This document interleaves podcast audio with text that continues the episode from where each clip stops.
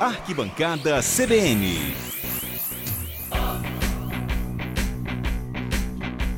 Arquibancada CBN no ar nesta segunda-feira com Felipe Souza. Tudo jóia por aí, Felipe? Joia, Lucas. Muito boa tarde. Boa tarde para quem nos acompanha no CBN cotidiano. Fim de semana recheado de esportes pelo Brasil, Ah, né? se foi. Futebol, muitos atletas nas Paralimpíadas. Então temos muita coisa para conversar aqui, Lucas. Maravilha.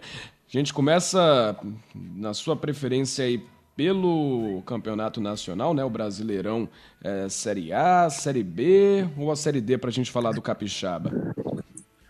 Vamos falar da Série D então, pra gente começar com Vamos. os capixabas. Um fim de semana que não foi nada agradável para os times de futebol do Espírito Santo.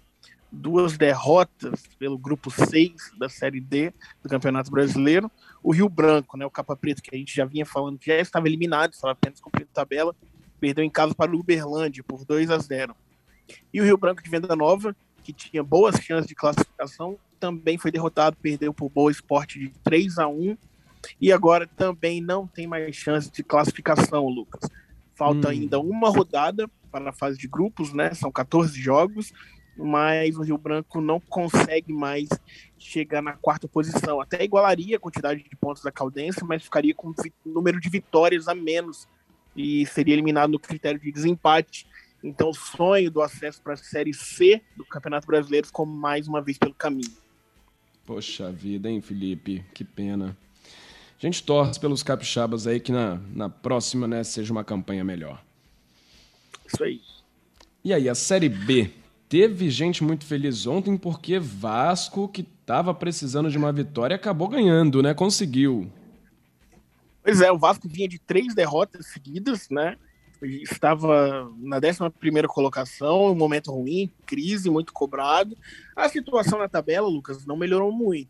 Venceu, mas é o décimo colocado, mas o moral, né, certamente deu um up no elenco Cruz Maltino. Venceu a Ponte Preta, jogando em São Januário por 2 a 0 gols do Andrei e do Caio Lopes.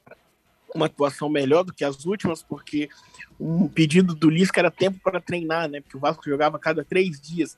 E essa vez foi a primeira que ele teve uma semana de treinos completo, sem jogo no meio de semana. Então o time realmente se apresentou melhor.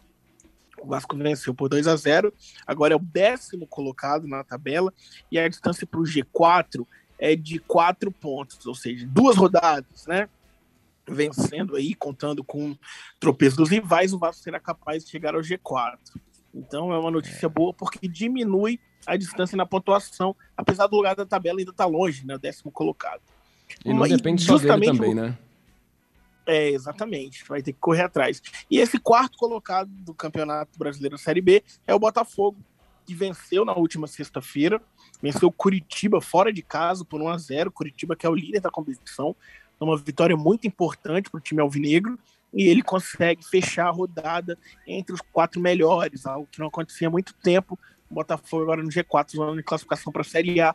Agora só depende dele, né? Precisa manter a boa fase aí para conseguir se manter na dianteira.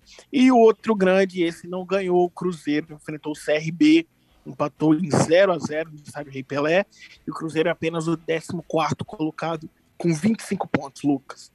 É, tá complicado aí, hein, Felipe? E agora na Série A, aí sim, teve ali mais uma vez o Flamengo mostrando pra que tá vindo nesses últimos dias, né? Acho que deu alguma coisa aconteceu com o time ali e tá sendo alegria atrás de alegria, né, Felipe? O Flamengo está embalado, né? E tem uma curiosidade, vem vencendo por goleadas, e todas essas goleadas são construídas no segundo tempo, Lucas, se você observar. Uhum. tanto contra o Grêmio na Copa do Brasil quanto o Santos.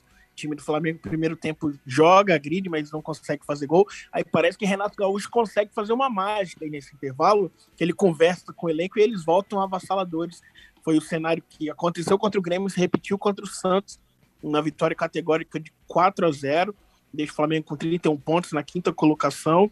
E é isso, né? O Flamengo tem dois jogos a menos que o líder Atlético Mineiro, que tem 39 pontos. Então tem como tirar essa gordura aí, essa diferença, e vai Sim. mostrando que vai vir forte, sim, para a briga pelo título, né? Então, o torcedor rubro-negro tem que comemorar a boa fase.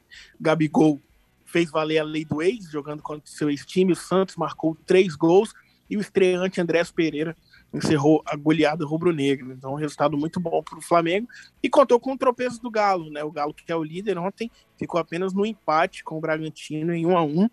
Então, assim, dá para sonhar sim com o título, Lucas. Uhum. Bom, é... e para essa semana, Felipe, o que, que a gente tem previsto? O que, que é para ficar de olho por aí? Ó, só falar do brasileiro aqui para fechando a rodada hoje, temos mais dois jogos e um deles é o Fluminense, né? Sabemos que temos muitos tricolores no Espírito Santo, então o Fluminense enfrenta o Bahia e o Fortaleza enfrenta o Cuiabá. E nessa semana, né, a gente vai para a segunda semana de Paralimpíadas. Lucas, é sempre legal acompanhar os atletas brasileiros, ah, com né? certeza. Né? Os atletas capixabas. Vou só dar uma pincelada aqui rápida no quadro de medalhas. Uhum. O Brasil tem 12 medalhas de ouro, é o sexto colocado no quadro de medalhas. 8 de prata, 15 de bronze, 35 no total. O último dia do Brasil foram de 5 medalhas. Então, assim, o Brasil vem conquistando, né, dia após dia, números expressivos. Foram dois ouros e três pratas. Curiosamente, o Brasil chegou na marca de 99 medalhas de ouro na história dos Jogos Paralímpicos, em todas as edições. Então, a próxima Olha. será a centésima medalha. Então, um número bem legal aí que os paratletas brasileiros certamente ah, irão alcançar em Tóquio. Beleza. Os capixabas que estão ainda na, na disputa, ainda que ainda vão, que, que já começaram, né? Teve ali no vôlei. Tem algum já essa semana para a gente acompanhar? Tem sim o Daniel Mendes nos próximos uhum. dias, acho que hoje à noite que já começa a correr nos 400 metros. Ele correu no 100, mas acabou eliminado na fase de semifinal, na eliminatória, e não conseguiu chegar à disputa por medalha. Então agora ele se prepara para os 400 metros. E tem a Luísa Fiorez, que também joga no vôlei sentado. O Brasil já fez dois jogos na competição. Tem o terceiro jogo ainda pela fase de grupos. Então temos esses dois capixabas para acompanhar. Só lembrando também que a Patrícia Pereira, né, nadadora, ela já conquistou uma medalha de bronze, né, Lucas? No revezamento Sim. misto, 4 por 50, vai trazer aí essa medalha para o Espírito Santo. Ah, quem sabe o Espírito Santo não vem com três medalhas para casa dessa Paralimpíada, né? Seria uma beleza, né? Ah, dá para confiar, hein? Vamos lá, vamos torcer. Vamos torcer. Felipe Souza, muito obrigado, viu? A gente vai conversando aí ao longo da semana. Boa segunda. Valeu, Lucas. Até a próxima.